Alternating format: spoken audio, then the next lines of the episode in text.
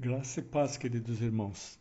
Nossa reflexão de hoje é a respeito da vida de Jacó, da família de Jacó, os problemas que ele teve em família e depois procurando relacionar com as recomendações que o apóstolo Paulo deu na carta uh, aos Efésios, especialmente no capítulo 5 e no começo do capítulo 6. Bom, o Jacó é um personagem já muito conhecido na história, né? já foi falado sobre ele recentemente. É, filho do Isaac, tinha irmão Isaú. Jacó, em dado momento, é, ele comprou o direito de primogenitura do Isaú. Isso fez com que o Isaú ficasse com muito ódio dele. E, diante desse problema entre os irmãos, a mãe deles, a Rebeca, pediu ao Jacó que saísse de casa e fosse para uma outra cidade chamada Padã Aram. Era a cidade de onde ela própria viera. Ali ela, ele podia encontrar com Labão, Labão é irmão dela, tio dele, tio de Jacó, e poderia viver um tempo lá e depois voltaria. Era o plano dela, é, que, ela, que ela esperava depois ter a família reunida sem, viol sem violência. Bom, é, é interessante que o, a casa onde eles estavam vivendo era na terra para onde o Abraão tinha ido quando ele tinha sido chamado muitos anos antes, quando Deus o tinha tirado lá né, de Ur dos caldeus, fala de Abraão, sai da tua terra, da tua parentela e vai para essa terra que eu vou te mostrar. Agora eles estavam nessa terra. Só que nesse momento o Jacó precisaria sair da terra, ia ter que ficar desterrado um tempo. E ele, ele saiu. Ele saiu e foi em busca do, do, do Labão. Labão era o tio dele. E lá ele arrumou, digamos assim, um emprego como pastor de ovelhas. E ali também ele se casou com as filhas de Labão. Ele tinha duas filhas que era Lia e Raquel. O Jacó se apaixonou pela Raquel e foi acertado que ele pagaria sete anos de trabalho pela Raquel. Quando ele é, Raquel, quando a esposa foi dada para ele, ele viu que tinha sido dada a Lia. Daí ele acabou é, fazendo um outro contrato de servir mais sete anos para ter direito a Raquel também. Na verdade, ele ficou com a Lia e a Raquel como esposas. Porém, o que a gente vê é que havia uma disputa entre as duas irmãs sobre qual daria mais filhos para Jacó. Eh, elas consideravam isso muito importante e, como Raquel não conseguia é, gerar filhos, ela deu a sua serva, a sua serva é, chamada Bila, para que fosse como que uma esposa para Jacó e gerasse filhos em nome dela. Posteriormente, a própria Lia, que já tinha tido alguns filhos também com Jacó, acabou também dando a sua serva Zilpa para que Jacó gerasse filhos através dela e constasse em nome dela, da Lia. Assim, Jacó acabou ficando com quatro filhas e acabou gerando ao todo uh, doze filhos, sendo que o último, Benjamim, foi quando ele estava voltando para sua terra.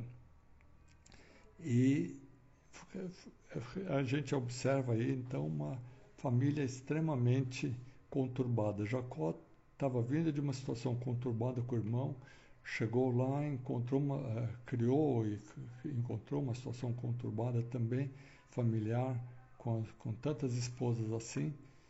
E para piorar a coisa, o, o, o sogro dele, o Labão, que era seu empregador, foi ficando aborrecido com ele porque ele estava se sentindo lesado pelo Jacó. Na verdade, o Jacó estava prosperando muito e o Labão ficou, foi ficando irritado e o ambiente familiar foi ficando desagradável. Daí chegou um, um, momento em que o Jacó deveria sair de lá. Né? O ambiente foi ficando ruim, ele, ele teria que sair de lá. E no capítulo 31 de Gênesis, é muito interessante ver que Jacó teve uma nova revelação de Deus. Ele tinha tido uma revelação quando ele saiu de casa. Né? E agora ele estava tendo outra revelação. Deus apareceu a ele e falou para ele voltar para a terra dos pais e a parentela dele. e, e, falou, e acrescentou: E eu serei contigo. É interessante porque o, eles conheciam muito pouco sobre Deus. Deus era o Deus de Abraão, Isaac e agora o Deus de Jacó. Não tinham livros de teologia, não tinham o Pentateuco, não tinham a Bíblia, não tinham nada, só tinham o fato de que Deus de vez em quando aparecia e falava com eles. E eles iam se tornando uma nação diferente, porque os outros povos tinham muitos deuses. E eles não, eles tinham o Deus de Abraão, Isaac e agora o Deus de Jacó. Então, nessa situação de desconforto familiar com Labão, o Jacó saiu, saiu apressadamente, fugido mesmo, pegou as filhas, a família toda que ele, e, e os rebanhos que ele tinha adquirido e, e saíram fugindo. Nessa saída, a Raquel é, acabou é, roubando os ídolos do pai dela, chamados ídolos do lar, ela roubou e escondeu consigo na sua mochila. E o Labão, quando soube que eles tinham fugido dessa forma, ficou muito aborrecido, muito irado e saiu em perseguição. Encontrou com eles cerca de sete dias depois. E é muito precioso que é, o Labão estava enfurecido, mas Deus se manifestou a ele. E manifestou à noite, na véspera de, do encontro com, com Jacó. E quando ele encontrou com Jacó, ele, ele falou para Jacó: O Deus de vosso pai me falou ontem à noite. Então é interessante que eles não sabiam quem era Deus, mas sabia que era o Deus do vosso pai. Quer dizer, quando Labão falou dessa forma, ele se referia ao Deus de Isaac. Sabia que havia um Deus que era diferente dos deuses cujos ídolos ele estava procurando e que esse Deus era um Deus pessoal e tinha falado com ele. Bom, uh, Labão tentou recuperar os ídolos, não, não conseguiu porque não achou. Ele procurou numa tenda, na outra, na outra. Quando chegou na tenda de Raquel, da Raquel, é, Raquel havia escondido os ídolos embaixo e sentado em cima e mentiu ao pai dizendo que não podia levantar porque estava menstruada. O, pai, o Labão, não achando os ídolos, ficou meio sem graça e, diante disso, o Jacó se aproveitou e ficou, se mostrou ofendido, falou, como é que você vem procurar coisas roubadas aqui? E tinha dito antes é, uma, uma palavra muito perigosa. Ele falou, se você achar com alguém os ídolos, esse alguém morra. Né? Morra esse alguém se tiver com, com os ídolos roubados.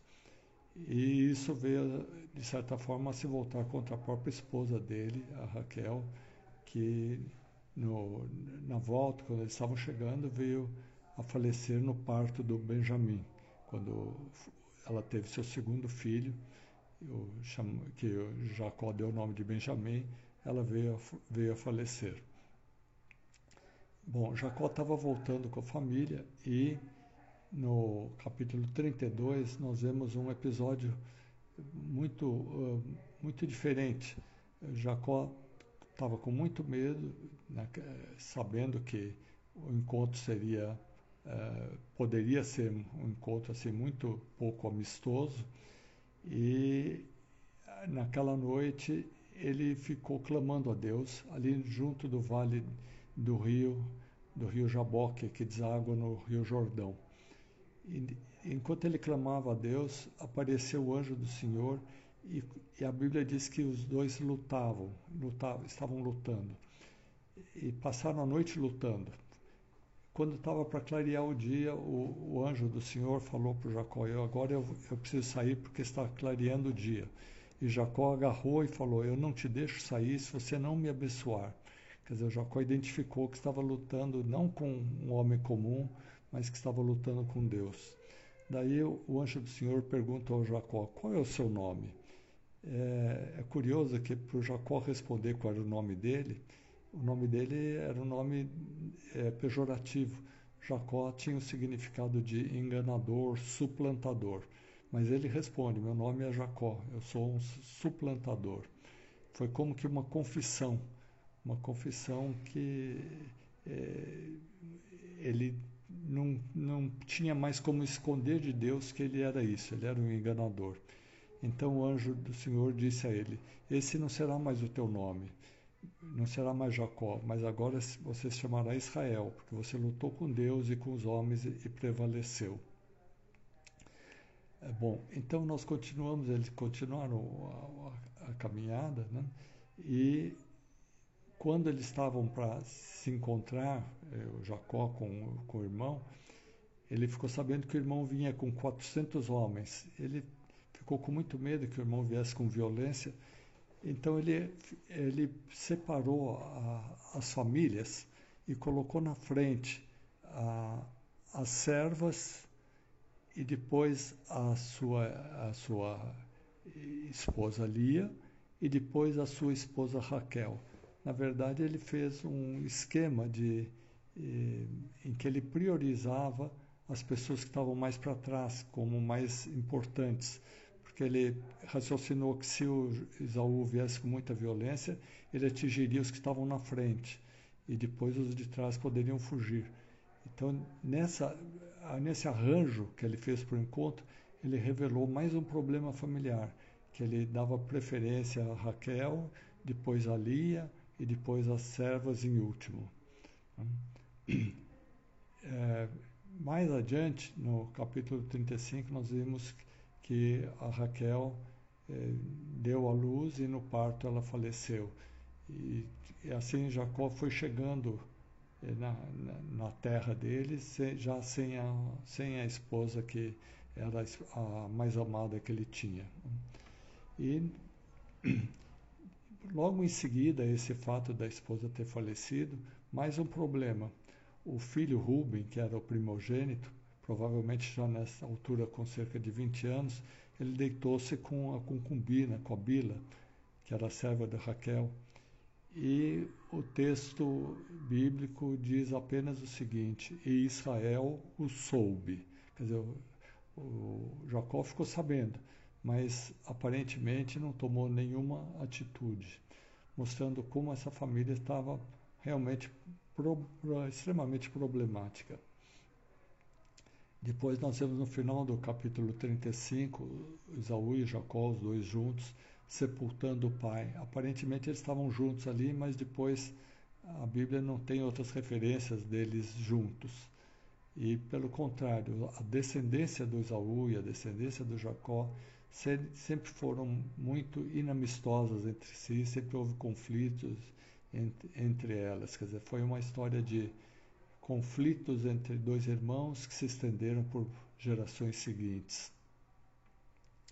E nós vemos nessa história como a Bíblia revela seus heróis. Jacó era um herói da Bíblia, mas Deus o, o mostra como um ser humano cheio de defeitos como assim como todos nós, dizer, somos pessoas com defeitos, mas sobre as quais Deus está está trabalhando. E Jacó tinha uma virtude, que ele confiava, ele acreditava em Deus. acho que isso seria para nós talvez a maior mensagem. Nós vendo as nossas dificuldades, como Jacó tinha as suas, podemos aprender com ele também que se nós confiarmos no Senhor, ele vai nos conduzir também. E nós temos também agora a vantagem muito grande de que temos já a habitação do Espírito em nós que nos capacita a viver o caminho que o Senhor tem para nós. Bom, eh, nós observamos então no, no, nos relatos bíblicos, depois dessa história, nós pularíamos até a, a vida de Paulo, e nesse entretempo nós vemos que a promessa que Deus tinha feito de que de, de, da semente da mulher viria um libertador, se concretizou no Senhor Jesus Cristo, e depois nós vemos na história dos evangelhos, e vemos a, a ascensão de Jesus aos céus, a, a entrega do Espírito Santo à igreja no dia do Pentecostes, vemos a conversão do apóstolo Paulo, e agora nós vemos esse que era um perseguidor, estando como um missionário entre outros povos, e escrevendo essa carta aos Efésios. E no capítulo 5, então, nós vemos o, o, a continuação do nosso, da nossa reflexão de hoje, que se sobrepõe às dificuldades da vida do, do, da família de Jacó com as propostas que o, apóstolo Paulo tem para a igreja para que haja uma vida familiar em harmonia e que agrade a Deus. No capítulo 5, no verso eh, 22, ele fala sobre a questão da submissão das mulheres aos maridos. Isso é algo que tem gerado muitas controvérsias, mas é muito interessante ver que no verso 21, isso é, no versículo anterior, ele fala que na igreja todos devem ser submissos uns aos outros. Então a questão da submissão da mulher não é exclusivamente da mulher, mas é, em princípio todos são submissos uns aos outros. Os irmãos na igreja uns aos outros e obviamente a mulher ao marido e, e também o marido à mulher. Só que do ponto de vista social é importante que eles mantivessem essa questão da, da diretriz do marido sobre a vida familiar, inclusive para dar um bom testemunho naquela, naquela, naquele ambiente que eles vivi, viviam. Ah, agora, se, nós eh, voltarmos ao Gênesis, nós veremos que quando Deus criou a raça humana, a espécie humana, a Bíblia diz que ele os criou segundo a sua imagem e semelhança. Né? Porém, o que, que aconteceu? No momento em que o casal escolheu comer do fruto da árvore do conhecimento do bem e do mal, esse fruto tinha um significado, tinha um significado de independência. Conhecer do bem e o mal, o ser humano poderia decretar que a sua independência de Deus, ele não precisava mais de Deus para dar diretrizes da sua conduta. Ele já seria o conhecedor do bem e do mal. E, diante disso, o, o homem perdeu a imagem e semelhança que tinha, que tinha na sua criação. E ele perdeu também o direito a viver no Jardim do Éden. E quando ele estava sendo expulso do Jardim do Éden, Deus decretou uma maldição sobre a raça. E nessa maldição determinava que a mulher eh, seria dominada pelo marido. A vontade do marido prevaleceria sobre a mulher. Então, nós vemos que essa questão da, da mulher ser submissa ao marido remonta não exatamente à criação, mas remonta principalmente à maldição pela desobediência quando o homem e a mulher resolveram se tornar independentes de Deus. Agora, neste caso, voltando a Efésios, nós vemos que é, para a igreja, quando todos se, se submetem ou se, se, propõem a ser submetidos ao Senhor, idealmente é, essa maldição deveria deixar de imperar sobre as famílias.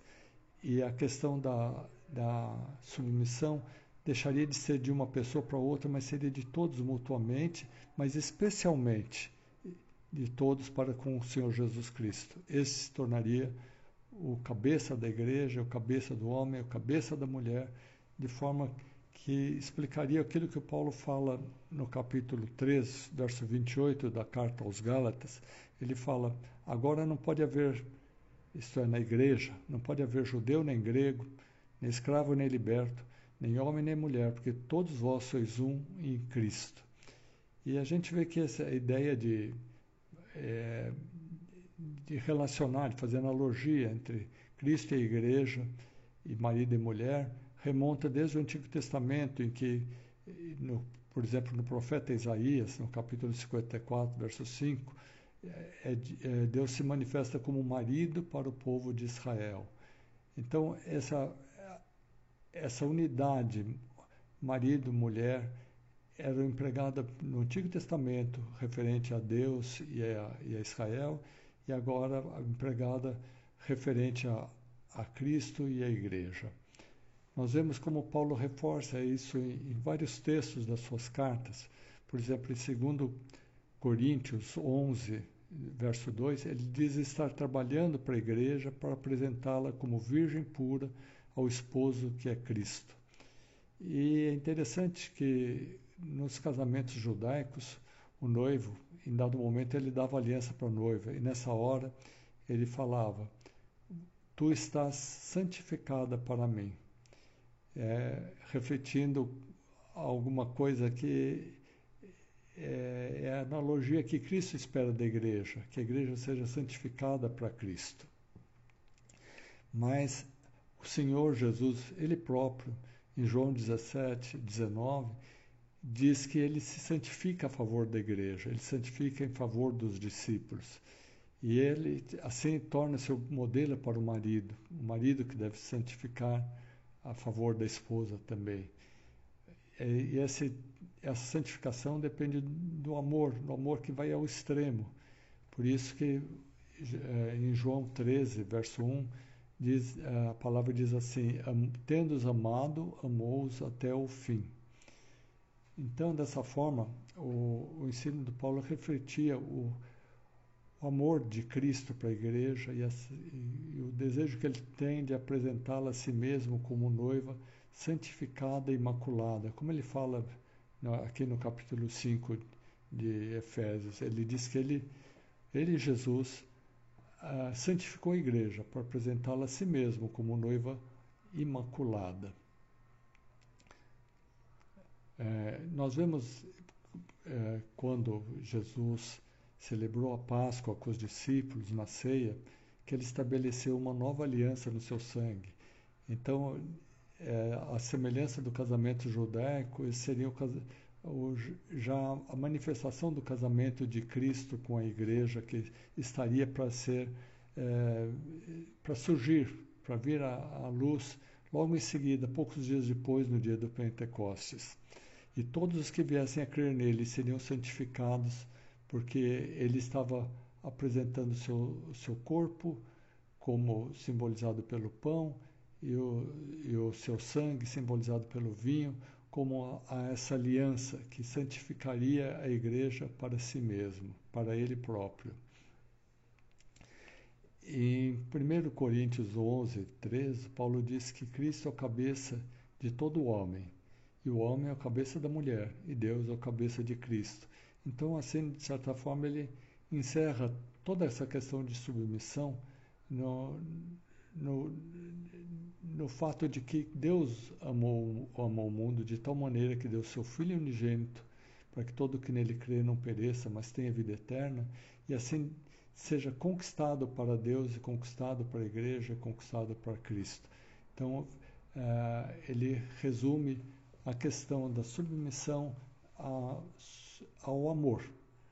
É, o amor é que conquista a autoridade de, uma, de Cristo para conosco. É o que Paulo fala também quando ele diz que o amor de Cristo nos constrange. Ele fala isso na, na segunda carta de, aos Coríntios, ele fala que o amor de Cristo nos constrange. E esse constrangimento pelo amor é que conquista a autoridade de Cristo para que nós nos submetamos a Ele e, e tanto maridos como mulheres se submetam a Ele, tanto irmãos da igreja se submetam a Ele, para que Ele possa manifestar Sua graça em meio à igreja e a igreja possa manifestar a graça de, de Cristo diante do mundo. Agora, esse amor é muito complexo, porque o amor que Paulo descreve na, nessa epístola aos Efésios não é o amor eros, que, que poderia significar o amor entre um homem e uma mulher, nem o amor filéu, que poderia significar o amor entre irmãos, mas é o amor ágape, que é o amor de Deus. Então, é esse amor que Paulo diz que deve ser empregado pelo homem para amar sua esposa. É um amor de Deus e é um amor que nós não somos capazes de ter a não ser que sejamos movidos pelo Espírito de Deus. Paulo procura explicar um pouco desse amor para que a gente entenda na carta aos, eh, aos Coríntios, no, no, no 1 Coríntios capítulo 13, a partir do verso 4, quando ele fala que o amor é paciente, é benigno, o amor não arde em ciúmes, não se ufana, não se ensoberbece, não se conduz inconvenientemente, não procura os seus interesses, não se exaspera, não se ressente do mal, não se alegra com injustiça, mas regozija-se com a verdade. O amor tudo sofre, tudo crê, tudo espera, tudo suporta. O amor, o amor jamais acaba. Então esse é, amor que Deus espera haver no casal, para testemunhar ao mundo o amor de Cristo. E havendo esse tipo de amor, qualquer questão referente à submissão acaba se tornando absolutamente irrelevante. Bom, o que nós tínhamos é, comentado que o amor ele conquista a autoridade pelo amor. Né? Isso já vinha, esse conceito já vinha desde o profeta Zacarias, por exemplo, quando ele fala: não é por força, nem é por violência, mas sim pelo meu espírito, diz o Senhor. E agora também, esse amor só pode ser exercido pelo espírito do Senhor em nós. E não é por força nem por violência que se conquista a autoridade e, e, e o relacionamento entre uma pessoa e outra no ambiente da igreja e no ambiente da família. E isso tem a ver tanto com marido e mulher, como também com pais e filhos, que é como Paulo continua na sequência dessa, no começo já do capítulo 6 de, de Efésios, quando ele fala a respeito do relacionamento entre pais e filhos, e filhos e pais, que os pais devem educar os filhos no temor do Senhor, na demonstração do Senhor, não devem provocar os filhos, e que os filhos devem ser é, obedientes aos pais, porque isso é o primeiro mandamento com promessa. Isso, é, esse aspecto do relacionamento de pais e filhos, é interessante que ele é ressaltado de uma forma muito, muito significativa pelo profeta Malaquias no último versículo da Bíblia, do, do, do Antigo Testamento, quando ele fala que a respeito da vinda do, do, de um profeta que seria o João Batista, que seria como Elias, e que ele converteria o coração dos pais aos filhos, e o coração dos filhos a seus pais, para que eu não venha e fira a terra com maldição. Assim diz o Senhor. Então, nos mostra como é, Deus tem interesse profundo em que haja harmonia, não só entre marido e mulher e, e mulher e marido, mas entre pai e filho, filhos e, e pais. E o propósito de Deus é que essa harmonia seja revelada ao mundo, e isso sim é, o, é a forma de, de, que a igreja pode testificar o amor de Deus eh, para que o mundo possa entender, porque a linguagem que o mundo pode entender é enxergando esse amor no meio da família, entre os eh, marido e mulher, entre pais e filhos. É, é interessante que eh, Paulo falando, depois de falar entre marido e mulher, e filhos e pais, e pais e filhos, agora ele estende o assunto para as relações, digamos assim, trabalhistas, entre senhores e servos. Agora, sob a visão do Evangelho. Né? Então, ele diz que tanto senhores quanto servos também devem estar sujeitos ao Senhor, porque o Senhor deve ser o cabeça de cada um deles. Eventualmente, se o Senhor não é não, se o senhor dos servos não é temente ao Senhor, que os servos, se os servos o sejam, que os servos sejam tementes ao Senhor. E assim como, como Paulo falava em Colossenses 3, 23, ele falava: tudo que vocês fizerem, façam de todo o coração, como ao Senhor e não aos homens. Quer dizer, dando aos servos uma opção. Se eles tinham um, senhor que não os tratava bem, eles não precisariam ter preocupação de não fazer bem feito o seu serviço. O serviço não era feito para o Senhor, para o seu Senhor imediato. O serviço que eles estavam fazendo era para o Senhor, para, o Senhor Jesus Cristo. Então, isso os liberaria para fazerem da melhor forma o seu trabalho e dessa forma testificarem aqueles, aqueles senhores que eh, eles eram pessoas diferentes e dessa forma eh, esse testemunho poderia vir a tocar o coração daqueles senhores, para que eles também viessem a crer no, no, no Senhor, no Senhor Jesus. E, e, isso foi provavelmente um dos mecanismos que fez com que a igreja crescesse naquele, meio àquelas dificuldades todas, e muitas pessoas ali vieram a crer através, provavelmente, do testemunho daqueles servos. É, então, queridos, nós vimos nessa corrida de, que fizemos para, desde Gênesis, passando para Efésios, que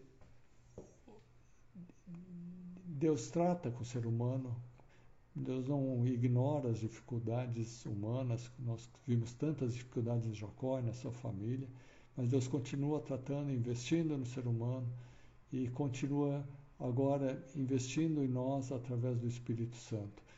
O que nós temos a nosso favor agora é que nós podemos recorrer a Deus e pedir que o Espírito Santo domine a nossa vida e nos submetendo a Cristo como cabeça de nossas vidas, nós podemos viver a vida como o próprio apóstolo Paulo falava, já não sou eu que vivo, mas é Cristo que vive em mim. E dessa forma nós podemos é, realmente pensar em fazer a vontade de Deus e estar honrando o Senhor e nossa vida pode ser uma vida de adoração ao Senhor. Então que Deus nos abençoe, que nossa vida seja dirigida pelo Espírito Santo e que nós possamos assim viver em adoração a Deus no nosso dia a dia, sem diferenciar o que é sagrado do que é profano, considerando que tudo passa a ser sagrado na presença do Senhor. Que Deus nos abençoe.